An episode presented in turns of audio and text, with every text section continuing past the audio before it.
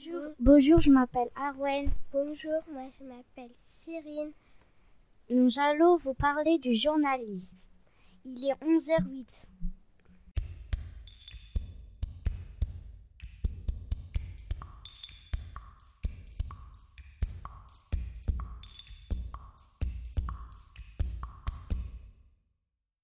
Le temps d'écran, Sarah et Alexia.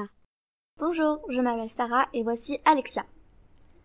Bonjour mesdames et messieurs. Aujourd'hui, moi et mon ami, nous voulons vous parler d'un sujet qui nous entoure et qui est très important dans le monde, les temps d'écran dans le monde. Aujourd'hui, l'utilisation des écrans est indispensable dans le monde, comme pour s'amuser, faire des recherches, travailler, contacter des amis lointains, regarder des vidéos, lire, se rappeler de certains événements, etc. Toutes les applications sont indispensables pour nous. Voici quelques applications connues dans le monde. Une des applis les plus utilisées dans le monde est TikTok. C'est une appli où des gens se filment en dansant ou en faisant des blagues. Une TikTokeuse célèbre est Charlie, qui est américaine. Malheureusement pour elle, le président des États-Unis interdit l'utilisation de cette application car Washington soupçonnait que la Chine les espionnait. Pour récupérer des données personnelles, TikTok a plus de 800 millions d'utilisateurs actifs dans le monde. Une autre application très utilisée est autre que Instagram. Un milliard de personnes actives utilisent Instagram chaque mois. On peut poster des photos, des vidéos ou encore des stories. Pour ceux qui ne connaissent pas le principe des stories, euh, poste une photo ou une vidéo euh, et tout le monde peut le voir pour seulement 24 heures après qu'elles expirent. Vous pouvez parler en privé avec vos amis ou liker des stories ou encore commenter. Nous voici, maintenant on va avoir un paragraphe sur un reportage que nous avons fait où on a posé des questions. Avec toutes ces réponses de personnes travaillant à l'Agora, on peut dire que personne peut s'imaginer de devoir se séparer de leurs écrans. Mais déjà des personnes pensent quand même à l'avenir et pensent qu'on doit essayer de se limiter et de réfléchir comment nous pouvoir ne pas être omnibulé par ça. Mais quand il y a quand même des gens accros, comme les enfants ou les gens qui se promènent dans la rue, ils ne font pas attention à la nature et regardent même pas devant eux, sur la route. Ils restent figés devant leur portable, à ou scroller des applications. Il faut donc apprendre à profiter, regarder ceux qui nous entourent, de regarder un contact visuel, ne pas s'envoyer des messages, alors qu'on est tout près de savoir modérer cette source de divertissement, de garder une durée normale et pas toute la journée. Savoir plus être dépendant de leurs écrans, savoir de ne pas rester figé devant lui, savoir stopper cet écran et le modérer. Alors faites attention et restez vigilants. Au revoir. Au revoir. Le Graouli, Cyrine et Sari. Aujourd'hui, on va vous parler du Draouli. Sari, tu commences? Le Graouli est un dragon qui vivait à l'amphithéâtre de Metz entre l'an 200 et l'an 300. Le Graouli a des écailles, deux pattes et aucune arme ne pouvait percer ses ailes. Son seul point faible est l'eau dont il a horreur.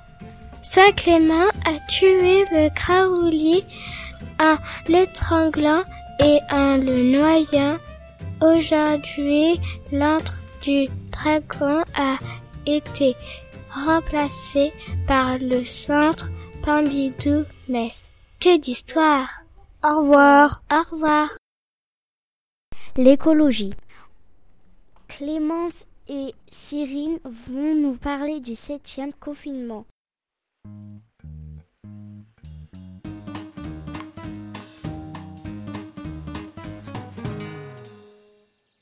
Bonjour. Bonjour. Aujourd'hui, je vais poser à mon ami des questions du septième continent. Sur quel océan sont tous les déchets Sur l'océan Pacifique. Quelles sont les matières du septième continent? Le septième continent est fait de plastique. D'où viennent les déchets du septième continent? Ils viennent des autres océans. Combien y a-t-il de déchets sur la sur le septième continent? Il y a à peu près 1800 milliards de déchets. Au revoir. Au revoir. Alexia va nous parler du gaspillage alimentaire.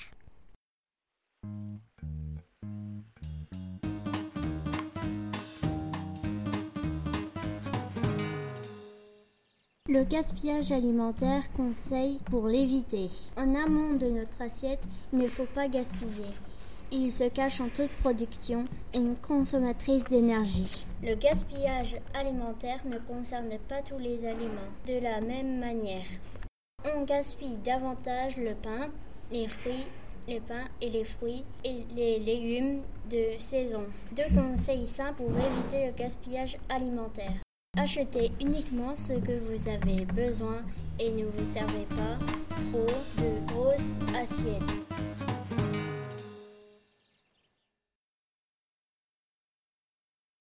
Nous prenons le relais de Serena Arwen. Je laisse la parole à Clémence. Sarah et Rebecca vont nous parler de la guerre en Syrie. Sabah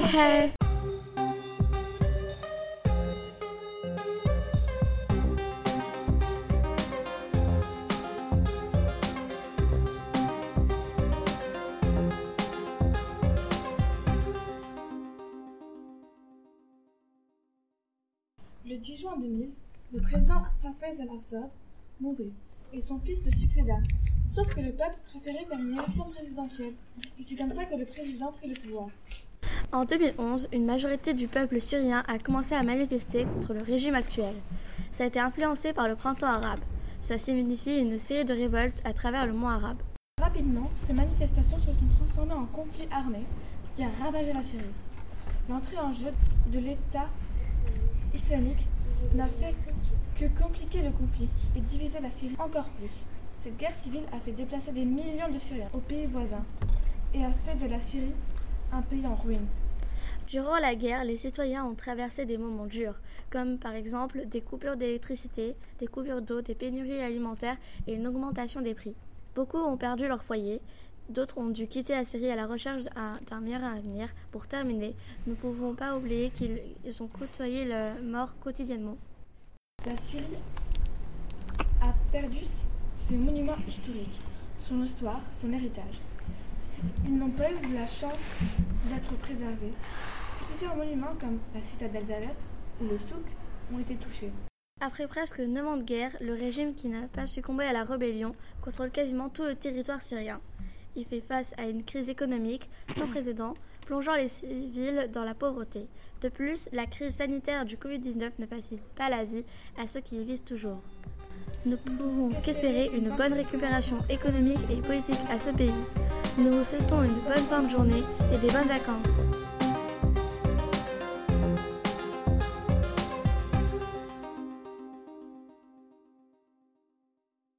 Merci à Sarah et Rebecca. Nous allons maintenant parler des jeux vidéo avec Sari et Arwen. Bonjour. Bonjour. J'aime Pokémon Bouclier parce que j'aime le rouge. Super Mario Odyssey, c'est super. Un jeu d'aventure pas trop compliqué. Bonjour, je m'appelle Arwen.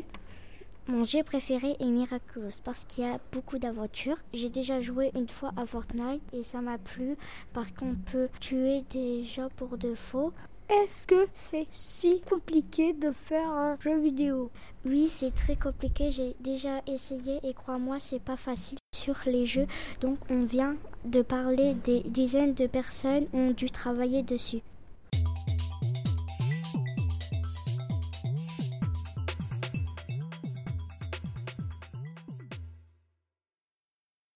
Film et livre, Clémence Arwen. Bonjour. Nous allons vous parler de nos coups de cœur livres-films. Bonjour, je m'appelle Arwen. J'adore Miraculous parce qu'il y a de l'aventure. Il est en livre. Il a que 88 pages. Peter Pan. J'adore Peter Pan parce qu'il y a un nouveau pays. Il est en film. Il dure que 113 minutes. Je laisse la parole à Clémence. Bonjour, je m'appelle Clémence. En livre, j'ai Malala Yousafzai, c'est sur le droit des filles. Et euh, il, euh, il, fait 176 pages et j'aime bien car c'est sur le droit des filles. Il y a de Guite Schumann, c'est euh, un film et j'aime bien parce qu'il y a beaucoup de couleurs et tout ça et il dure 1 minute 46. 1h46 minutes. Les coups de cœur de personnes travaillant à la médiathèque L'Agora.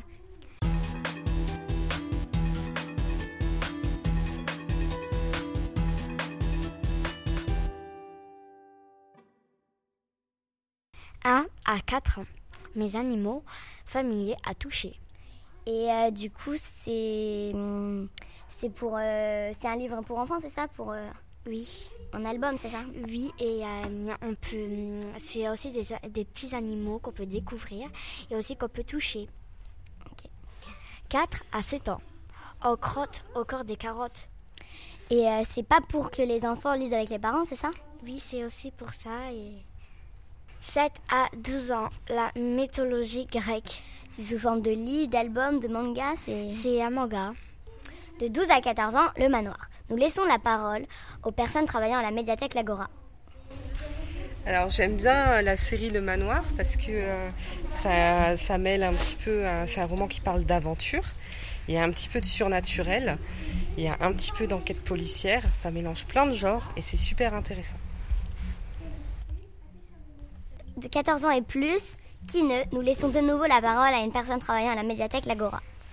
Alors j'aime bien ce livre parce que euh, c'est une histoire policière qui se passe dans un lycée, donc qui parle à nos adolescents actuels. Et euh, donc c'est l'histoire d'un meurtre qui se passe dans le dans l'établissement. Des personnages sont liés et euh, il y a un gros rebondissement à la fin on, ne s'attend pas du tout. Et c'est ce qui m'a plu euh, dans cette histoire. Je conseille à tout le monde de lire euh, Kiman. Top des 15 meilleurs films pour enfants.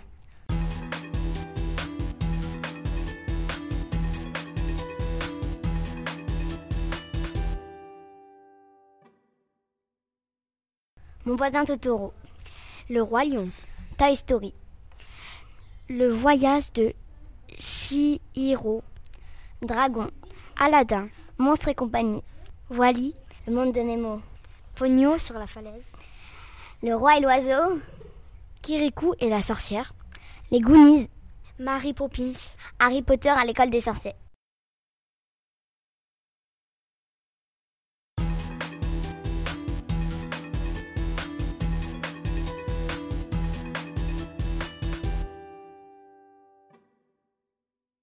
C'est la fin de cette émission.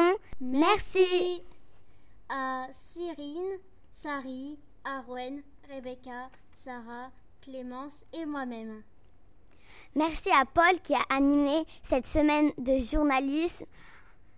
Nous le remercions tous et euh, au revoir. Au revoir.